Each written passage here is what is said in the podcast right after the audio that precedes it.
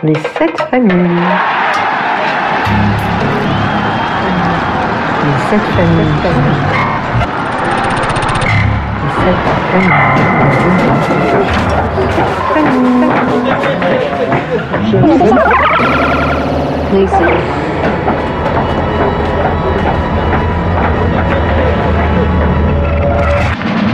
Allez,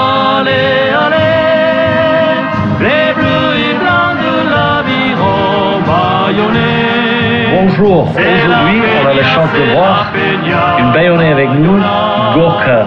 Je vais le laisser faire son propre introduction. Ouais, je m'appelle Gorka Robles, euh, donc euh, je suis baïonnais effectivement, mais aussi euh, un peu plus parce que je connais un peu euh, et mon Pays Basque Nord, quoi, tout le côté français du Pays Basque, parce que je viens d'une famille de chanteurs euh, au Pays Basque et que, eh bien, grâce au chant et, et au sport et au rugby, ben voilà, j'ai pu rencontrer et croiser plein de générations et plein de joueurs de rugby. Voilà, comme ça que on arrive à se rencontrer nous aujourd'hui. Et donc du coup, c'est quoi, c'est quoi euh, tes connexions avec le rugby, Gorka Comment t'es... Alors, moi j'ai grandi à Bayonne, j'ai joué à l'aviron bayonnais. Ok. Euh, mais en même temps, j'ai commencé le chant en famille avec mon père, ma soeur et mon frère. Mhm. Donc, euh, j'avais le côté euh, quatuor polyphonique a cappella en famille, Ouais. et après les chansons dans le bus en troisième mi-temps avec les copains. C'était pas du tout le même répertoire. pas du tout pareil, mais ça équilibre les gens, tu sais, d'avoir des choses différentes. oui, bien sûr. Donc après, je suis parti vivre sur Bordeaux, sur Perpignan sur Paris. J'ai continué à jouer en universitaire uniquement. Mais après, je suis toujours resté lié avec tous mes copains qui jouaient toujours euh, ici. euh, et j'ai monté donc à l'époque un groupe de chants qui s'appelait Antouac, qui était une équipe, si tu veux, d'anciens joueurs de rugby euh, qui regroupait mais, tous les clubs de la. Même jusqu'à, on était jusqu'à Gand et Oloron, euh, le Boucau. On a eu des copains de Saint-Jean-de-Luz, de Biarritz, de Bayonne, de, de- tout le monde se réunissait après la carrière pour passer des bons moments.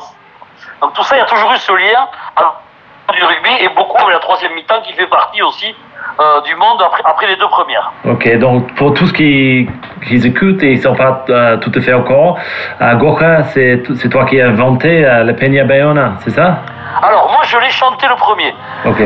L'histoire de cette chanson, elle est un peu euh, étonnante parce que c'est au départ une chanson créée par euh, Udo Jürgens, qui est un Autrichien très connu en, Autri- en Allemagne Mhm. et en Autriche, parce qu'il il avait écrit Warum, qui avait fait l'Eurovision. Et cette chanson, elle parlait, euh, elle s'appelle Griechischer Wein, elle parlait de, du vin grec. Et cette chanson, en fait, c'était la nostalgie qu'avaient les émigrés grecs en Allemagne quand ils buvaient du vin grec en pensant au coucher de soleil chez eux au-dessus de la mer. Cette chanson est un énorme succès puisque Jürgens va être invité par le Premier ministre euh, grec. La chanson, il est, est reçu avec les honneurs. Et elle devient un tel tube qu'elle est reprise par un Espagnol qui s'appelait José Velos, qui lui en fait un passo. Et ce passo, il devient un tube, un parade au Portugal et en Espagne.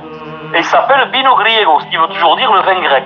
Il dire qu'il est joué par les harmonies dans les villages en Espagne, sur les kiosques le dimanche matin, parce que là-bas il y a la musique le dimanche matin, et aussi dans les arènes. Et donc, l'harmonie bayonnaise échange des partitions avec euh, une, une harmonie portugaise et revient à Bayonne pour jouer aux arènes ce morceau de Vino Griego. Et à l'époque, Patrice Erlax, Fredo Teilleri, euh, le Père Laborde et Francis Gastambide sont membres de la péninsule Bayona et ils entendent cette musique et ils disent à Dominique, euh, euh, qui était le speaker du stade de l'époque, d'écrire des paroles. Et donc lui écrit les paroles de rugby, donc ça fait euh, l'Allemagne, l'Autriche, l'Espagne, le Portugal, les kiosques, les arènes, les arènes, les arènes de Bayonne. Et les arènes de Bayonne, ça devient un hymne populaire pour le rugby, de ça en 20 minutes en se disant, bon, façon, ça marchera jamais, c'est pour l'aviron, c'est pas grave. Et depuis, ben, c'est devenu ce qui est aujourd'hui un peu l'hymne de l'aviron, mais du rugby pro, de la Pro D2, du rugby, et puis même aujourd'hui, il y a dans toutes les fêtes du Sud-Ouest, cette chanson a fait son chemin. Voilà, l'histoire de cette chanson, la vraie histoire. Bah, c'est vrai que ça, ça allait jusqu'en Bretagne parce qu'ils ont chanté euh, plusieurs fois dans, le- dans, dans la rabine. euh, qui est... Même si tu veux, Nike m'avait appelé, Oui. Nike m'avait appelé pour en faire l'hymne des supporters français, parce qu'il n'y a pas de chanson. On a, un, cu- on a un- toujours un, un- un sentiment de culpabilité en France à chanter des chansons simples. Mm. Je vois les Anglais, ils chantent euh, euh, Swing Low, Swing Chariot, c'est un gospel américain. Mhm. Les Australiens ils chantent Valsing Matilda, c'est le morceau un tube Ouais. parade des années 60. Il n'y a aucun complexe à chanter, chanson. Et en France, ils voulaient faire changer les paroles de la Peña Bayona pour en faire un truc. Bon, les paroles elles étaient catastrophiques. Moi, j'avais dit non. Du coup, ça s'est jamais fait, mais c'était très près de se faire. Ouais. Mais après aussi, c'est quand même le- fait que ce soit une identité euh, bas au Bayonne.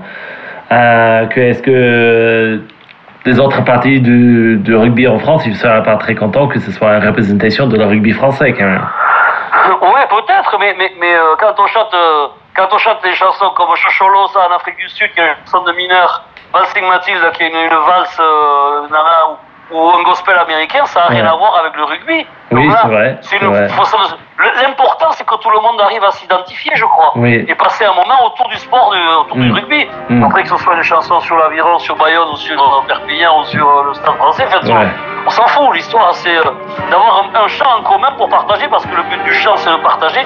C'est pour ça qu'il a les mêmes valeurs que le rugby, qu'il y a beaucoup de chants aussi à travers qui accompagnent le rugby. Oui, c'est, vrai. Et, mais euh, par contre, euh, pour faire le pilou, le pilou pilou du, du Toulon, je pense pas que ça, ça marche aussi bien. Quoi. Mais faut qu'on invente deux parties dans la chanson. On commence avec le pilou pilou, on finit avec la fille à Bayona. on s'entend à merveille avec tous les supporters, c'est pour ça. C'est. Toujours une fête de partage, tout ça, c'est super à chaque fois. Ouais, non, c'est vrai qu'en tant que joueur, euh, de, de tendre ça dans les, dans les stades quand tu sors, c'est, c'est quand même ça dans les chars à poules, euh, c'est, c'est impressionnant. Ouais. Quoi. Franchement, euh, c'est génial. Je- de gens qui ont fait même le déplacement pour venir écouter la Peña Bayona à Bayonne, Mm. c'était- c'est un moment. Mm. un peu. euh, C'est un moment un peu à part. Ouais. Voilà. Et donc, du coup, euh, quand tu n'es pas en train de, de faire ça, c'est quoi, c'est quoi tu fais euh, autour de rugby?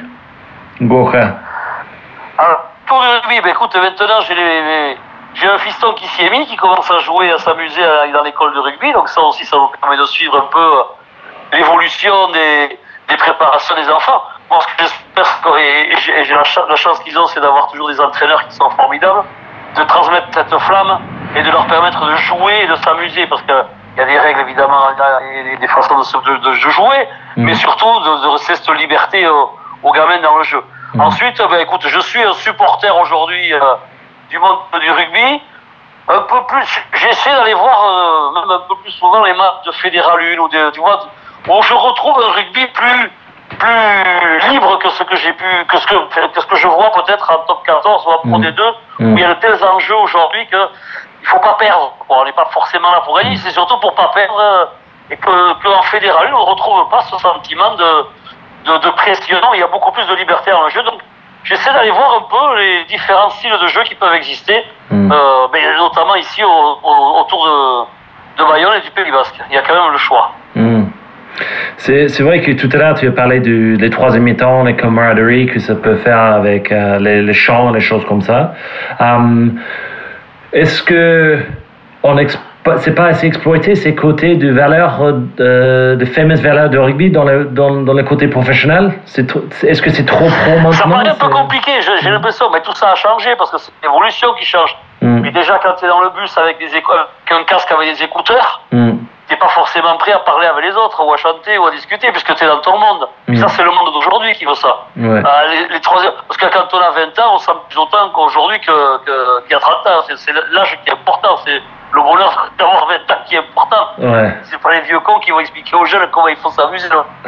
C'est euh, important de, de partager, mais c'est sûr que la chanson, c'est un vecteur de communication, et puis c'est un vecteur de communion aussi. On arrive à se rassembler. Mm. Quand je disais avec Ontoa qu'on a voyagé à travers le monde, on a fait plein de tournées euh, avec Ramina, avec Fifi, avec toute cette équipe, avec Pampira. Voilà. Premier truc qu'on faisait, on partait, on montait en match contre les anciens, Mhm, là-bas, n'importe où. hein, ça, on a voyagé euh, beaucoup. Hein. Mhm. Et euh, premier jour, on faisait un match. Et le soir, on sortait guitare et on chantait. Et de suite, on avait sympathisé avec les gars en face. Le lendemain, on se retrouvait tous ensemble. Ils nous disaient Venez, on va aller voir tel endroit, on va aller manger chez leur. On, va aller on avait fait, grâce au rugby et à la musique, Mhm. on avait réussi à se créer une nouvelle famille à, à l'étranger. Hmm. Mais c'est intéressant parce que j'ai parlé avec euh. Euh, moi, moi j'ai j'ai eu en tant qu'entraîneur à, à Union Bordeaux-Bègles. Et en fait, une année avec nous, il essaie de faire une, une groupe de chant avec les avants. Parce que lui, lui, il est vu le, le, le côté de, de l'importance que ça peut apporter de chanter, à prendre les chansons ensemble, de chanter ensemble en groupe, les harmonies, les synchronisations, ça peut faire avec une groupe.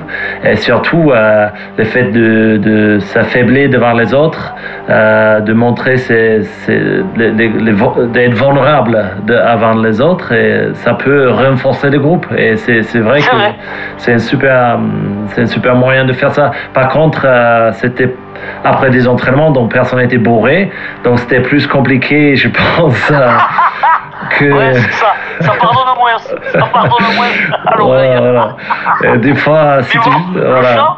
Le chant, c'est comme tout. C'est beaucoup de travail si on veut faire les choses bien. hein. Ouais, non, mais c'est vrai. Il n'y a c'est pas de sûr. secret. Hein. Mm. Pour faire Et- bien, il faut travailler. Et aussi, le problème, c'est que c'était moitié qui est français, moitié qui est anglais. Euh, ça, ça chante en franglais, quoi. Donc, c'est euh, pas, pas Ouais, tout à fait la même chose. Oui, c'est marrant. Mais non, non, franchement, par pas contre. pour enregistrer alors ça va. C'est pas grave.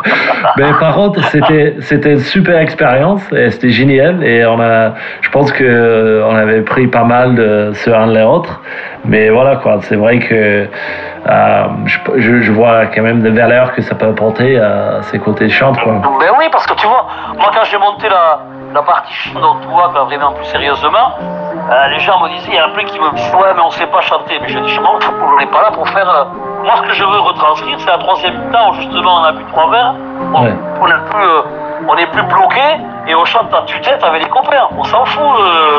Bon, on essaie de chanter du mieux possible, mais Mhm. bon, on n'est pas là pour se donner des médailles, c'est pas, pas l'Eurovision, on s'en fout, on chante, on, fait on partage les moments. Donc c'est ça qui est important, puisque Euh, puisque que de travailler les quatre voix ou trois voix différentes, on s'en fout. donc donc euh, une question que j'ai c'est si on arrêtait le rugby, tu c'est quoi qui te manquerait le plus? Et je pense que c'est les troisième mi-temps. C'est ça? Ouais, mais bon, ça va, j'arrive, j'arrive à en organiser maintenant sans avoir les deux premières. on se retrouve direct. Ah, moi j'ai 53 ans, tu vas directement à la troisième. Maintenant, je suis même plus à courir pour les deux autres. Euh, Facile. Non, ça nous manque pas, non, mais c'est. euh, Non, mais c'est toute une, c'est tout un monde. Et les jeunes, je vois aussi aujourd'hui, c'est, c'est, c'est de permettre d'avoir cet état d'esprit toujours de, de valeurs, quoi, qui sont, qui passent là aussi, parce que le, le chant transmet ces valeurs de, mais comme on l'a dit avant, de chanter ensemble, ça veut dire écouter le voisin à côté. Mm. Il y a une écoute et un partage. Tout ce qui est important dans les valeurs d'un rugby, de, de, mais quand on joue, c'est exactement la même chose hmm. c'est de s'appuyer sur les autres en écoutant et, en- et la force de tout le monde fait que c'est le plus beau possible. Hmm.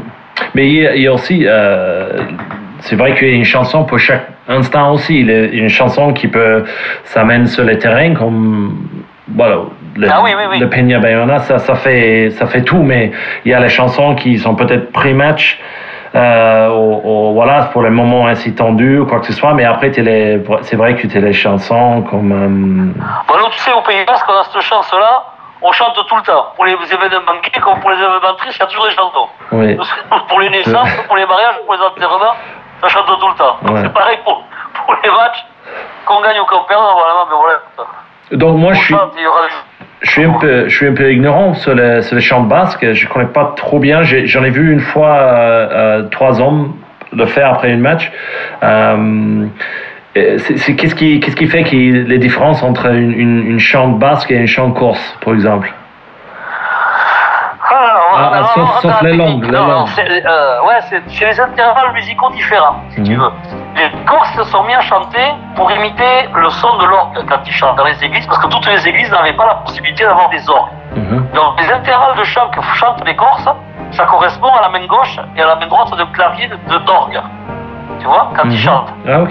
Tu vois, là-bas, un gars qui, qui va faire le bourdon, ce qu'on appelle la, la voix de basse, un autre qui va faire la mélodie, et un autre qui va faire encore plus haut et qui, va, qui, va, qui est libre et qui, fait toutes ses voix. Mhm. Nous, ici, au Pays Basque, on chantait avec euh, une tierce, c'est-à-dire c'est un intervalle de trois notes qui se suivent toutes les deux, et on chante en, en s'accompagnant et en chantant la même mélodie, les deux ensemble du début à la fin. Donc c'est pas le même registre d'intervalle entre les notes. C'est pour ça que les, les chants sont différents chez nous et en Corse. Pas la même façon de chanter les Ah, choses. Ah, c'est super intéressant. Voilà. Et est-ce que est-ce qu'il y a une évolution avec euh, les chants corses euh, de, pour, Oui. de- pour exemple, euh, c'est Saint-Jean-de-Luz jusqu'à jusqu'à plus haut que Bayonne. quoi. Est-ce qu'il y a une évolution du chant Alors, il y a une évolution du chant parce que bon, déjà entre les Corses et nous, on s'entend super bien et on a échangé. Il y a des, groupes qui ont, qui chanté des choses les unes avec les autres. hein. Mhm. Moi, j'ai chanté avec Imouvri deux fois, avec Affilette, chanté avec plein de groupes corses. Ça a toujours été un, un super bonheur parce que même à l'intérieur de ça, il y a des évolutions et des créations qui sont som- somptueuses, magnifiques. Mhm. Euh, de notre côté, nous, mais je me rends compte qu'il y a des, plein de groupes de jeunes aussi qui sont en train de monter, de venir avec des créations, de faire des choses. Tu vois, il y a plein d'endroits, notamment Saint-Pé, Saint-Jean-de-Luz, tout ça. Toute cette jeunesse qui, qui amène et, qui, qui, et qui, a- qui connaît énormément de mélodies. Donc ça, c'est vraiment super pour l'avenir d'avoir des jeunes qui s'intéressent à la musique. Est-ce qu'il y a une influence euh, sur le côté espagnol, le, le basque espagnol? Alors, si tu veux, le côté espagnol, l'Espagne, commence à Burgos, parce que si tu passes la frontière, on est au Pays Basque Sud. Pour nous, c'est toujours le Pays Basque. Hmm, Ok. Tu vois? Oui, moi je suis, je l'Espagne, suis désolé, hein, je n'ai pas envie de- d'insulter les gens. Je suis en train d'apprendre euh, sur le basque. Je connais très Non, peu. je te, je, très peu, te, te, je te dis comment on le vit, nous. Oui. Non, il y a, si tu veux, une même langue qui est de deux côtés d'une frontière qui a été mise en... Alors, il y a quelques... À l'intérieur du Pays Basque, il y a cinq dialectes qui sont parlés encore aujourd'hui. Il y en a un qui s'est perdu.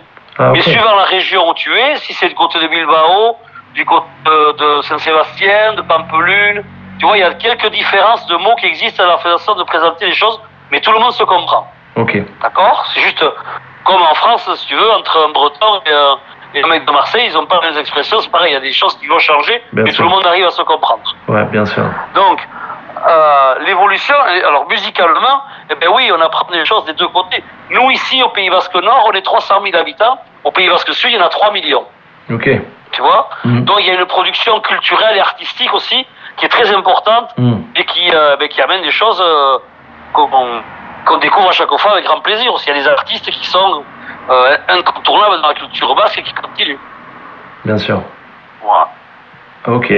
Bon, moi j'ai euh, apprécié chaque fois on, on est descendu pour jouer contre Bayonne ou, contre je- J'adorais les, folies dans, dans les stades et c'est vrai que ça fait euh, même si c'est c'est pas les grands stades euh, remplis jusqu'à jusqu'à 40 000, ça fait du bruit quoi. Mais ça a toujours il a toujours ça chante une côté à l'autre. C'est quoi du coup euh, les chansons euh, euh, alors Biarritz, il y avait une chanson qui avait été sortie qui était là au Paveo. Je sais pas, ça se chante toujours, c'est un peu l'hymne du club qui sort comme un jingle. Oui. Mais après, il y a une chanson que chante un peu tout le monde ici qui s'appelle Egoac. Oui. C'est pas le vrai nom, Egoac. La chanson, elle s'appelle Pliacholi. C'est une chanson qui parle des ailes de l'oiseau. Ok. Alors, ce chanson, un poète qui s'appelait Rochan Arce, et en fait, c'est un poème un peu philosophique, quoi, qui parle de. Quand, euh, c'est l'histoire, c'est un homme qui vit avec un oiseau, mais qui a peur que cet oiseau s'en aille. Alors, pour pas qu'il s'en aille, il se dit je vais lui couper les ailes. Mais si je lui coupe les ailes, ce n'est plus un oiseau, et moi, ce que j'aime, c'est l'oiseau. Car c'est un symbole de liberté. Mhm. En fait, c'est la façon de. de pas, c'est un point philosophique, parce que quand on quelqu'un, est-ce qu'il faut le laisser voleter au risque de le voir s'envoler à tout jamais, ou le garder attaché contre soi pour pas qu'il parte, mais au risque de ne pas s'épanouir. Et cette chanson, en fait, il a écrit ce poème en 68 dans le vieux Saint-Sébastien sur des serviettes à papier, comme il y a dans les restaurants là-bas. Mhm. Et, et donc, euh, euh, Michael Labois, qui habitait à côté, vient dîner avec sa femme, il trouve ce poème, qu'il trouve très beau, et il écrit les paroles, et la musique sur ces paroles en 20 minutes, d'après ce que raconte la légende. Et cette chanson est devenue un hymne populaire dans tout le pays. Parce que Je l'ai entendu dans les tribunes de, de, de Biarritz, évidemment, mais elle a été chantée au Cerveau, et elle est prise un peu dans tous les stades, elle-même de passer au-delà des stades, parce que dès qu'il y a un repas de copains, un repas de boulot, machin, tout le monde chante cette chanson. Donc il y a des chansons comme ça qui sont des moments de communion pour tout le monde, et notamment cette chanson-là. Ok. Prochaine question, un, un peu dure. Gorka, qu'est-ce que, Oui. qu'est-ce que ça fait le, hum, le derby, le, le conflit entre, entre je dis conflit euh, gentiment, hein, euh, entre Bayonne et Biarritz, ça, ça fait quoi pour toi? Alors, moi, j'ai j'ai, euh, fait un documentaire, qui s'appelle 4 km 700 Attends, tu coupes la l'histoire du Gorka. derby entre Bayonne et Biarritz, de 1943 jusqu'à 2004. J'ai fait uniquement ça. Hmm. Et si tu veux, il y a eu des périodes où il y a eu vraiment euh, la guerre entre les deux clubs pour des histoires de dirigeants. Souvent, c'était parce que les joueurs entre eux étaient toujours très très amis. Ils travaillaient, c'est-à-dire c'est pas compliqué, ils travaillaient souvent dans les mêmes endroits, dans Mhm. les grandes usines, ils travaillaient chez Dassault, ils travaillaient ensemble, ils se voyaient toute la semaine. Et le dimanche, ils étaient opposés les uns avec les autres. Donc, dès qu'il y avait un match, ça se passait déjà très bien sur le terrain.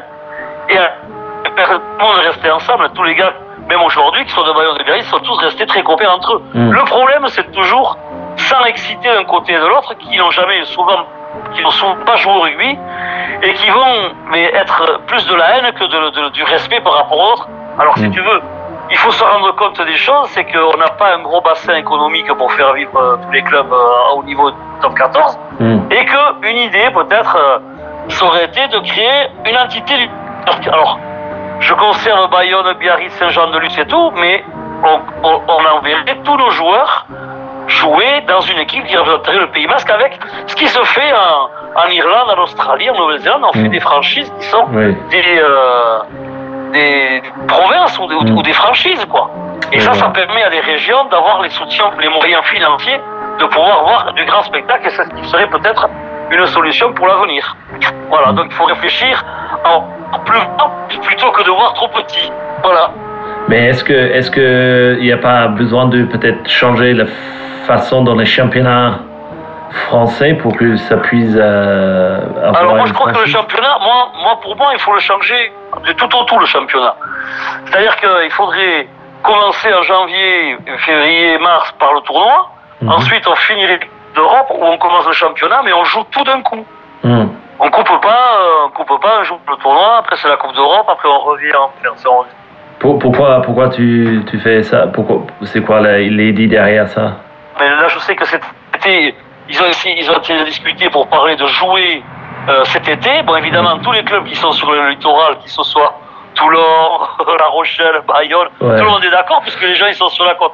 Moi, Oui. je pense qu'à Clermont-Ferrand, ils vont être moins d'accord pour jouer au mois d'août à Clermont-Ferrand. Ouais, Mais, vrai. mais il faut pouvoir être lisible dans le, champion, le championnat, le tournoi et la Coupe d'Europe. Enfin, je veux dire, il y a des choses, rebousculer tout le calendrier Mm. peut-être pour voir quelque chose de, de plus clair pour tout le monde. Ça serait Mm. peut-être pas mal. Hmm, C'est un bon idée. Mais euh, d'ailleurs, en parlant de ça, tu vois, tu vois où le rugby dans 10 ans? Ben, je le vois, il va, il, il va forcément évoluer avec ce qui est en train d'arriver aujourd'hui. Parce que, parce que, parce que, euh, que tout le monde s'interroge et qu'il va avoir les moyens de maintenir euh, tout l'argent nécessaire à- pour arriver à, à maintenir tout. C'est ça, c'est très compliqué. Peut-être à, à des choses plus simples, quoi. Un championnat, peut-être. Rends-toi compte qu'à une époque, il y avait 80 clubs qui jouaient en première. Mhm. C'était pas pareil, hein Non, ouais. dans le rugby ouais. amateur. C'était chacun dans son village, dans son truc. Maintenant, on a monté des, des super équipes qui représentent plus des, des, des provinces, des- un peu ça aujourd'hui. Ah, euh, il faut que si on peut faire, parce que euh, on se retrouve avec euh, des gamins qui arrivent pas à jouer, ça c'est plus emmerdant qu'autre chose, quoi. Ouais. Euh, ils n'ont pas leur place pour jouer dans les équipes de, de fédéral 1, c'est compliqué, quoi. Hmm. Donc, du coup, je demande ça à, à tout le monde qui passe. Si tu avais une baguette magique, qu'est-ce que tu changes dans le rugby? Tout, pas tout, mondial, ça peut être n'importe quoi. Qu'est-ce que je change euh, ben, Peut-être les calendriers déjà, Hmm. qu'on qu'on- qu'on y voit plus clair. qu'on y Ouais. voit plus clair.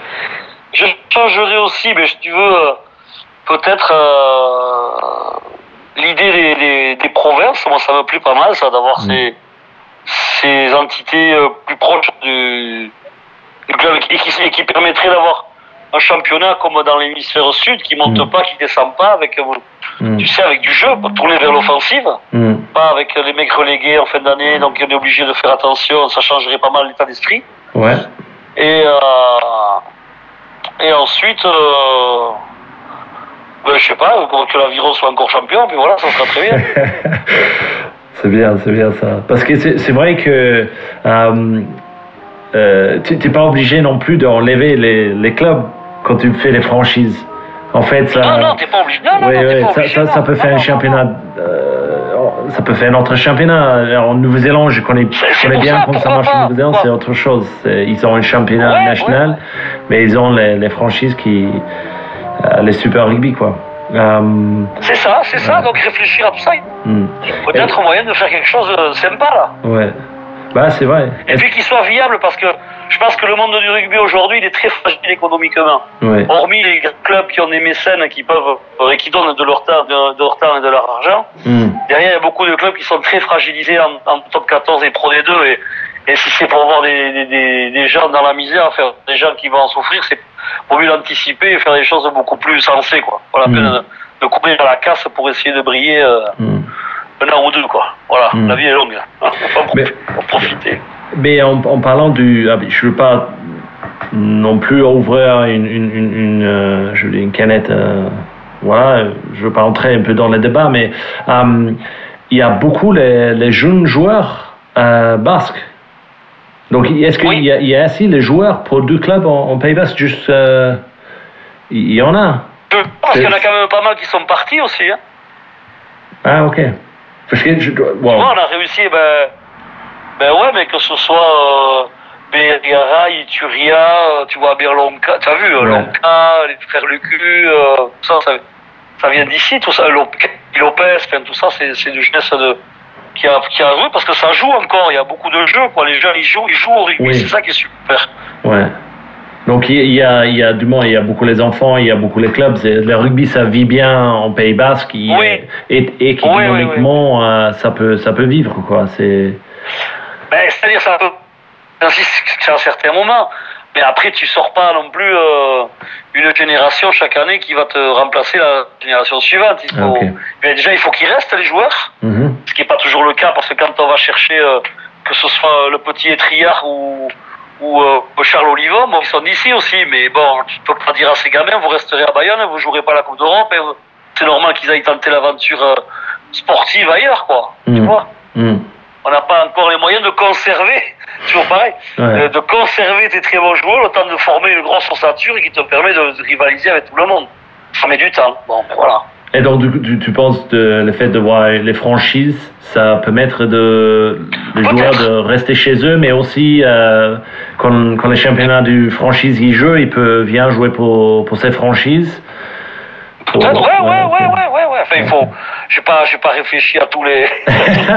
non, mais bien sûr, bien sûr. Faut que tu, faut que- euh, je pense qu'il faut Mais que tu bon, envoies, envoies, envoies les à les FFR ou, ou les ligues euh, Gorka. Bientôt, euh, mais quel- mais- mais quelque chose se doit en blanc, quoi. content moi. Ah, c'est un bon idée, c'est un bon idée. Bon, Gorka, c'était super sympa de pouvoir parler avec toi et franchement, euh, Et écoute, je te remercie. merci beaucoup euh, parce que j'ai, moi, je pas en direction Pays Basque l'année, la saison prochaine et donc du coup, ça. Mais j'ai vu, c'est dans le journal, d'auj- c'est dans le journal d'aujourd'hui que tu arrives. Bien, écoute, t'as mon numéro, Oui, d'accord ouais. Si tu as besoin de quelque chose, tu m'appelles. N'hésite pas. Avec grand plaisir. Ouais, j'ai besoin de m'en éduquer bien euh, sur le, sur basque, je crois. Tu m'appelles, moi je connais plein de copains à Biarritz aussi, partout, donc euh, Ah, c'est je te super. brancherai avec. Ah, c'est super sympa. J'espère que tous les basques, ils sont aussi- aussi sympas que toi, quand même. C'est super sympa. mais oui, mais oui. Et, et, et, euh, bon, merci beaucoup, Gorka, et on se, on se peut-être se voit la saison prochaine. Avec plaisir. Allez, ciao, bientôt. Allez, bye. Bye, ciao. Everybody dance now.